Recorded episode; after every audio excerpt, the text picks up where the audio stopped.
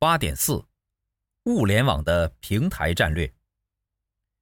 缺少客户池的公司，为了快速积累可用的客户资源，以提升业绩，往往会选择与线上平台垂直入口合作，通过营销活动吸引客户，获取他们的信息，为线下渠道的可持续发展做充分的准备。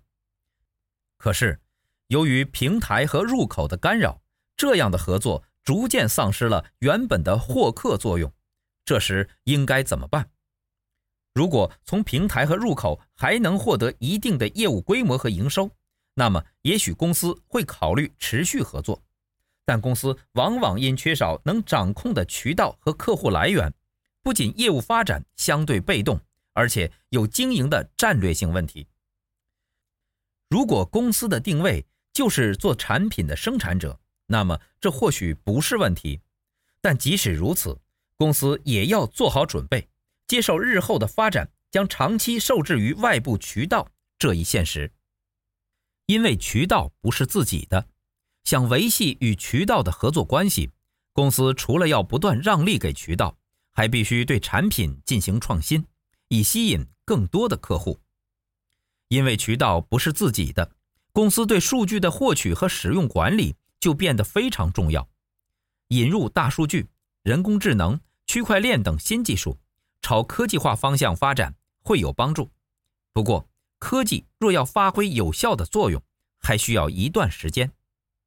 要解决上述痛点，公司在合作伙伴的选择上最好能避开价格竞争、不愿分享客户资源的平台。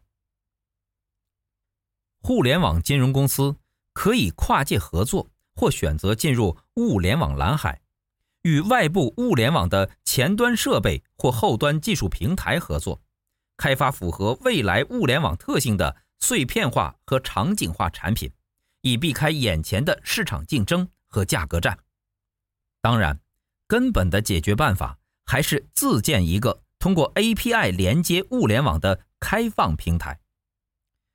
外部平台的价值在于它能连接场景和客户。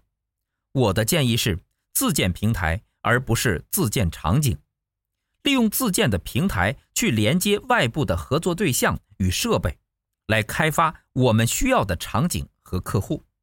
当然，倘若公司的财力雄厚，自建场景也可以。健康险公司可以选择和具有健康医疗场景的可穿戴设备制造商合作，或加入智能健康、智能医疗、智能家居的生态圈中。将自己的服务与对方连接起来，并将健康险产品嵌入其中，来吸引潜在客户。这是整合资源、创造价值、去互联网中介的概念，也是脱离固有的发展和竞争模式，改由自己搭桥造路的战略思维。然而，要做到这样的创新突破，不仅是资源投入问题，而且是战略决策问题。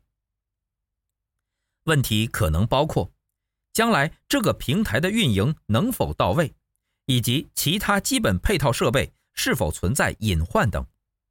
倘若这些问题都没有答案，日后来自此平台的资源导入也难以为公司产生让人满意的效益和结果。